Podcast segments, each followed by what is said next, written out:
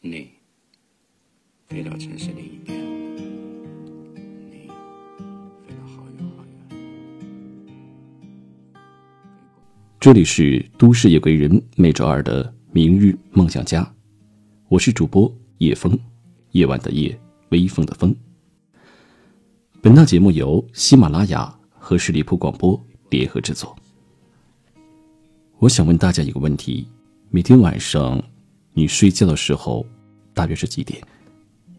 你有没有过这样的时候？明明已经在十点或者是十一点上床了，但是却睡不着，翻来覆去的在看手机，非要等到时间再晚一点，告诉自己嗯差不多了，该是放下手机睡觉的时候了。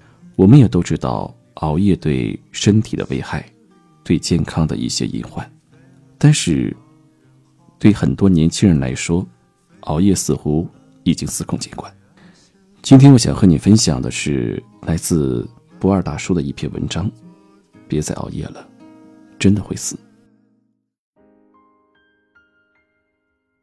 近期豆瓣上有一条帖子火了，一个人早上没有起床，家人喊了半天，没有声音。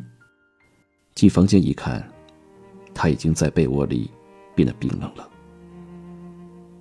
但是他前一天还是好好的，很有精神，身体也没有不舒服。医院的检查结果是慢性睡眠不足。慢性睡眠不足其实就是长期熬夜的结果。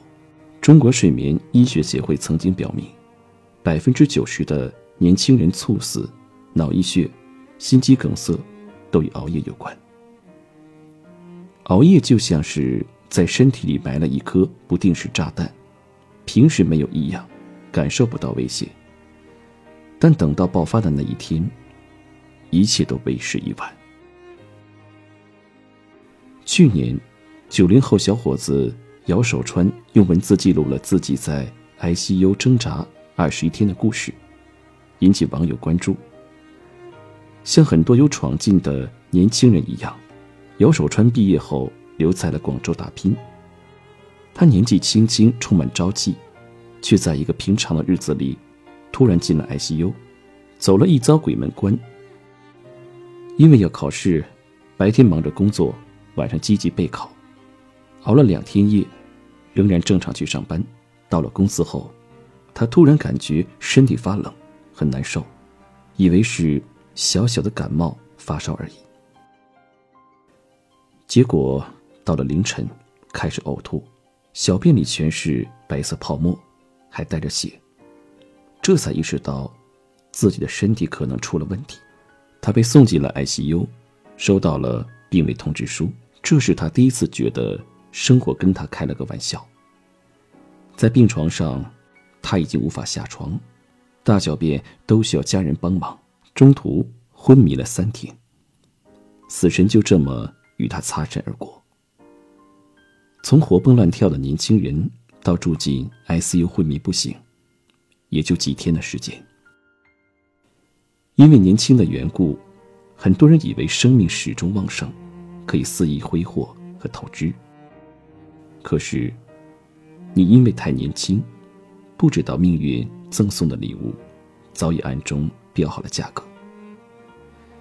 你熬的每一个夜，身体都会记住，总有一天，会让你加倍补偿。从熬夜到猝死的临界点，没有人说得清，但是，你熬的每一个夜，都在加速临界点的到来。去年，有个火爆全网的健康宣传片，里面有这么几句话：听说手机辐射大，你换了张绿色的壁纸；你在凌晨三点转发遥远城市有人猝死的新闻，再给自己定了五个起床闹钟；你听闻某个朋友得了癌症的消息，难过之余，有点担心自己，但是你依然靠着惯性。心怀侥幸的熬着夜。每一个熬夜猝死的人，在生前也都这么想。八月二十三日，知名网络作家格子里的夜晚死于自己家中，被发现时已经过了十天，死因是心脏病突发的猝死。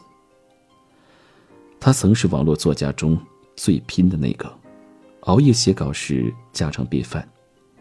他是起点中文网的白金大神，成绩十分亮眼。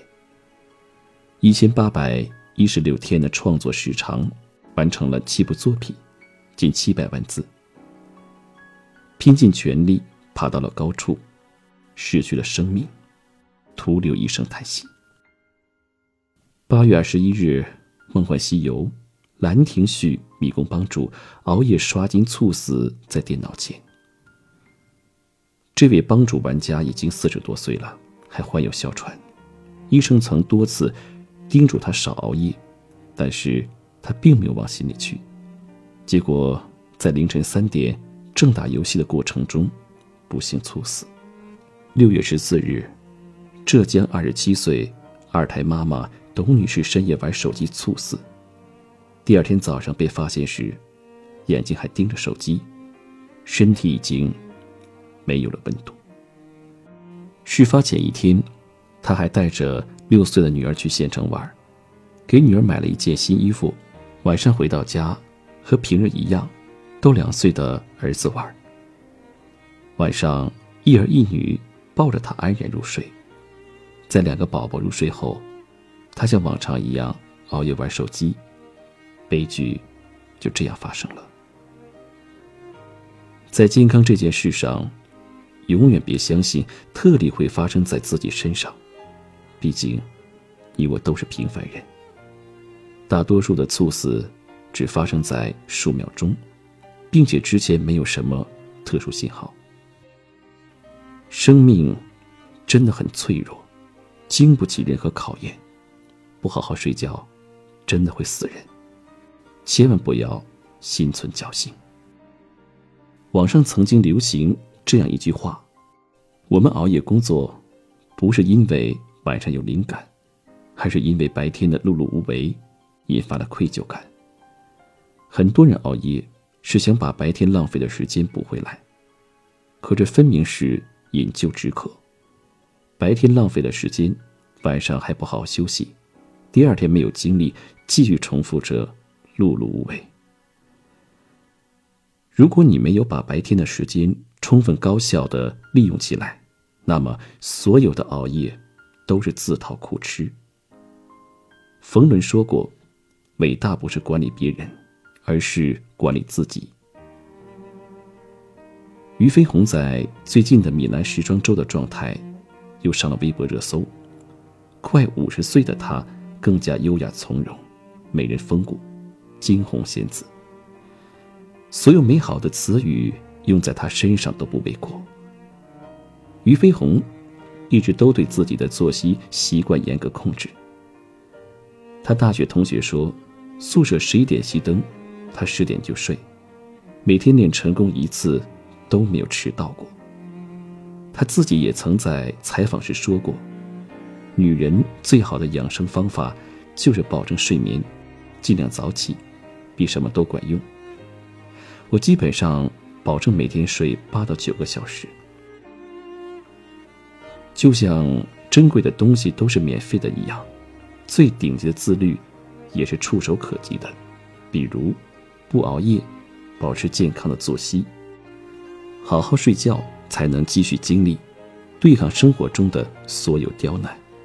好好睡觉，才能厚积薄发，拥有未来的无数可能性。这是个快速的时代，有人造梦，有人追逐。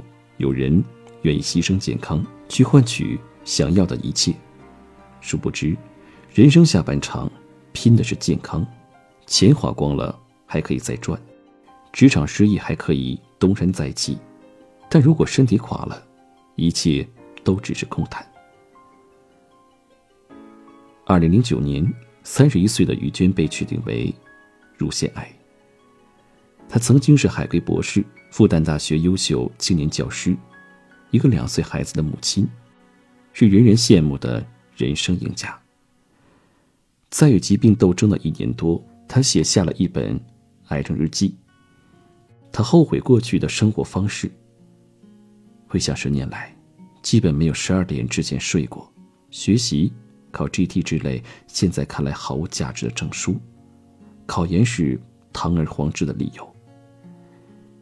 与此同时，聊天、BBS 灌水、蹦迪、K 歌、保龄球、吃饭，一个人发呆填充了没有堂而皇之理由的每个夜晚。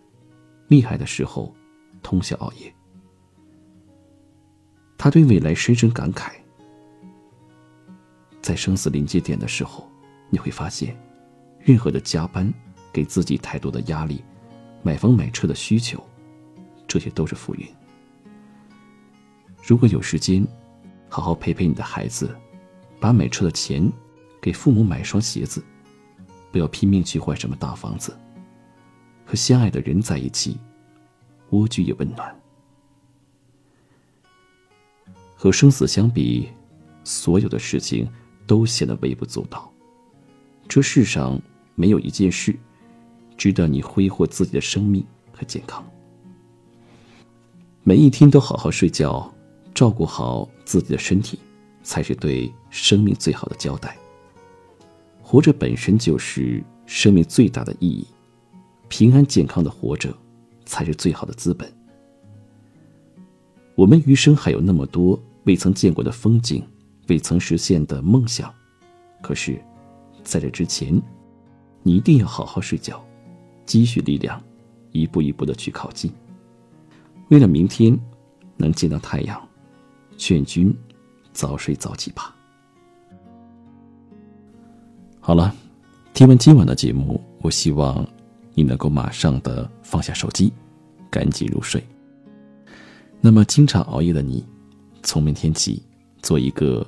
早睡早起的人，我想生活当中尽管有很多你不敢早睡或者是晚睡的理由，但是有一个理由，也是唯一的理由，健康，也可以说是为了我们的生命，让我们更好的活，好吗？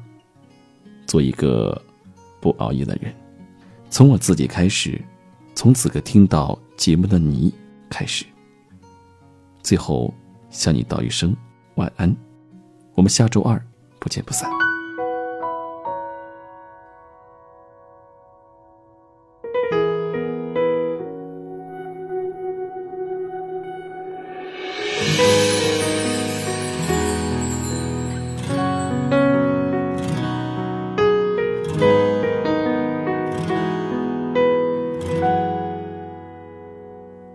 如果说。你是海上的烟火，我是浪花的泡沫。某一刻，你的光照亮了我。如果说你是遥远的星河，耀眼的让人想哭。我是追逐着你的眼眸，总在孤单时后眺望夜空。